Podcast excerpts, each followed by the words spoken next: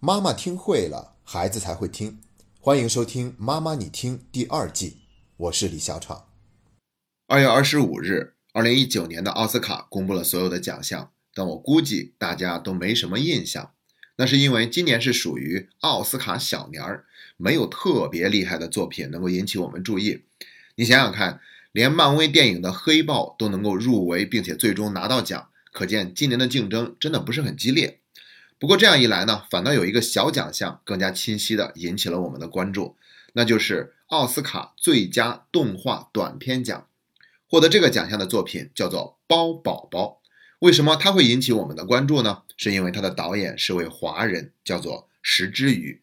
他祖籍四川，生于重庆，父亲是大学教师，也是学艺术的。然后在他两岁的时候，随着父母移民到了加拿大。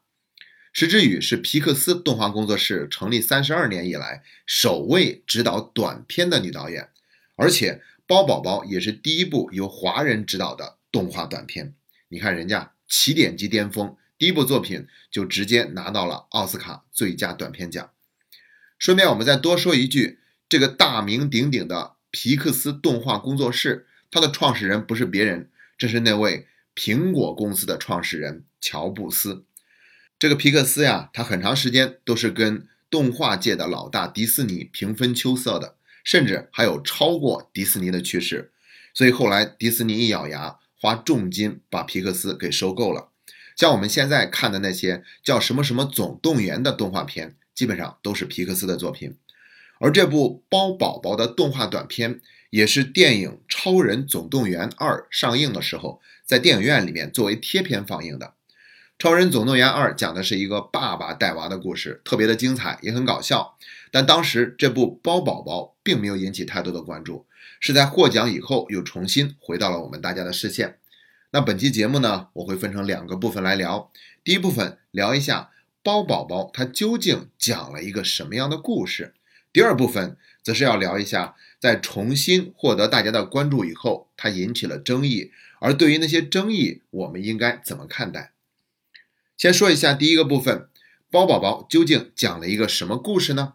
那我们得先说一下导演的初衷，他其实就是想借由这支短片来展现自己的成长经历，并向母亲表达谢意。你要知道，他是在两岁的时候移民到了加拿大，所以他是属于一个移民家庭成长出来的。那这部作品呢，也是取自于移民题材。在创作初期的时候，他在公司里面跟同事讲自己的创作理念，有很多亚裔和移民背景的员工都表示强烈的共鸣，对他说：“我们家也是这样式儿的，说的就是我爸我妈的故事，我和包子宝宝的处境是一模一样的。”那你看这位导演呢，他其实自己也是像这个短片中的包宝宝一样，他的妈妈对他无微不至的关怀，因为我们中国人都是这样的嘛。他妈妈甚至不止一次对他说过：“真希望把你装回肚子里，这样我就随时清楚你的人是在哪里了。”那这个包宝宝究竟讲的是一个什么故事呢？八分钟的时间里，他讲了一个非常简单而又动人的故事。他讲述的是一个东方人的空巢家庭，孩子已经不在身边了，就只剩老两口。然后他包包子的时候呢，有一个包子居然活了。他就把这个包子当做一个孩子来喂养，给他吃各种各样的东西，带着他出去玩、看风景，还去购物等等等等。但是这个包宝宝呢，在迅速的长大，他总是需要自己的空间，所以这个妈妈对他无微不至的关怀，反倒成为了一种束缚和限制，并且两个人之间产生了矛盾。然后包宝宝离家出走了。等到有一天他再回来的时候，身边带着是他的女朋友。那这次回来，并不是要跟妈妈和好。而是要彻底的离开，所以这个妈妈呢就特别的伤心，绝望之下呢，她就一下子拽住自己的包宝宝，放在了自己的嘴里，不想让他走，但是呢，又怎么可能忍心把他给吃掉呢？故事讲到这里，那个妈妈呢，她就哭醒了，原来是一场梦，事实上是她跟儿子的关系就跟这个包宝宝一样，但是呢，这个故事并没有结束，他的儿子第二天终于又回到了这个家庭，而且还带着自己的妻子回来。然后一家人其乐融融的在一块儿吃饭，这个妈妈又重新找到了往日的温馨。可以说呢，这部电影非常的简单，一点都不复杂。它讲述的是两代人之间那份爱的牵绊，并且最终达成了和解，就是这样的一个故事。并且呢，对于我们中国人来说，会有一个强烈的共鸣。但是呢，这个电影在获奖以后又重新获得了更多的关注，而且在这些关注中也有一些争议的声音。那我们接下来就进入第二个部分，聊一聊它的争议有哪些，而我们应该怎么看待这些争议。争议主要是有两点，第一点是有人觉得这个作品让人感觉很恐怖，甚至是头皮发麻，尤其是那个妈妈把包宝宝放在嘴里的时候。所以他就觉得呢，这个电影讲述的就是中国父母对孩子的控制，觉得这简直就是一部恐怖片，非常的吓人，他一点都不温情。那对于这一点呢，我个人的看法是这样的，因为这本来就是一个移民题材，所以它讲述的就是我们东方人的故事。据说呀，美国人在电影院里面看到妈妈把包宝宝放到嘴里的时候，很多人都笑了，觉得这个行为很搞笑。这就是属于文化的差异，那我们要尊重并接受这份文化的差异。我们中国人，包括其他的一些儒家文化的国家，都非常注重家庭伦理观念，所以在亲情这方面会有更多的交集纠缠。那我们且不论这种观点跟西方人的孰优孰劣，更加不要去借助别人来贬低我们自己。我们要做的是看清楚自己都有哪些优势，然后哪些地方需要调整。总之呢，是对自我进行一个反思，这才是最重要的。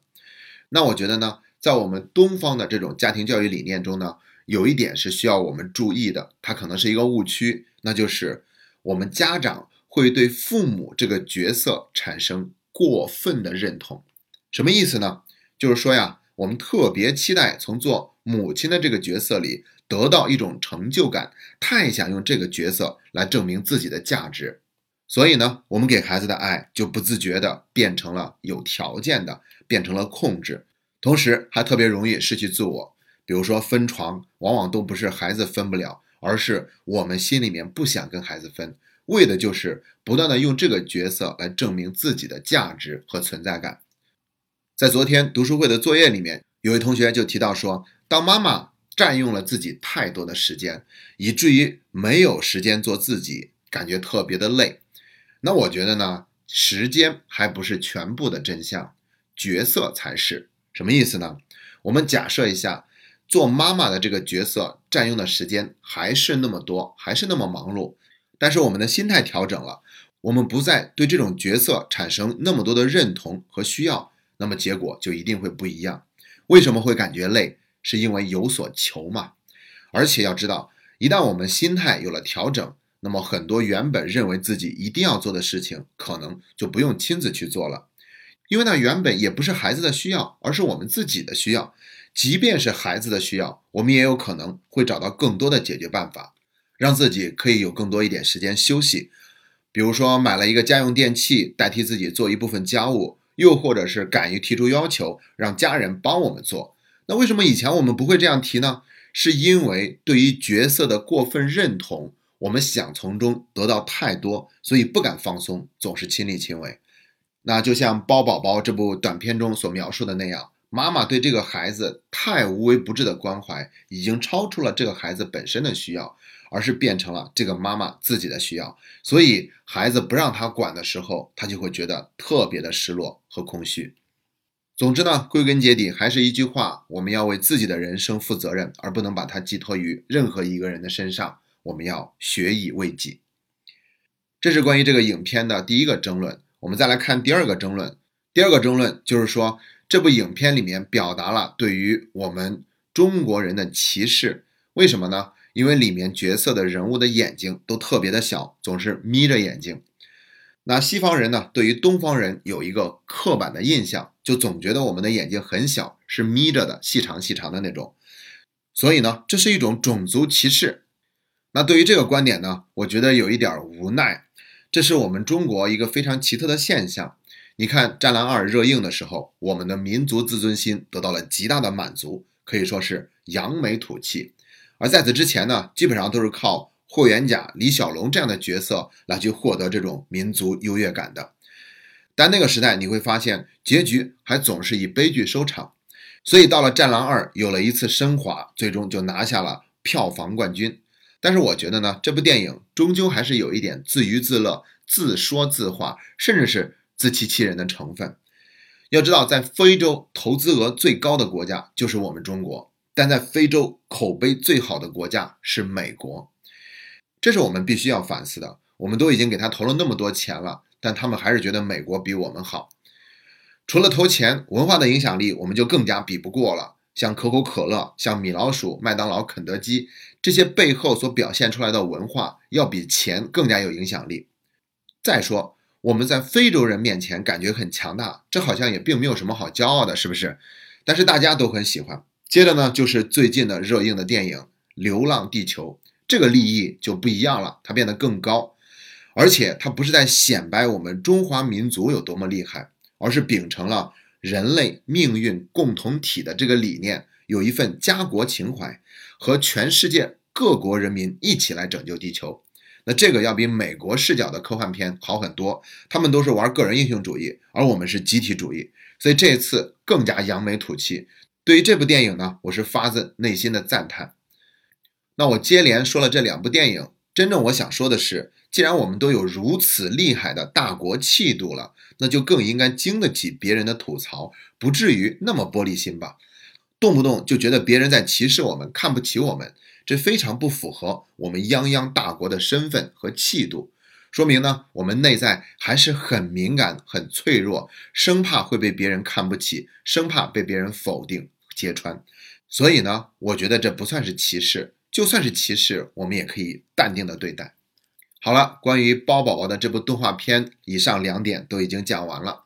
总之，我想说的就是，你可以把这部影片当成是一个中国式家庭教育的缩影，然后有则改之，无则加勉。要学会放手，尊重界限，这样孩子会开心，我们自己也会得到真正的解放。今天的节目就到这里，谢谢大家。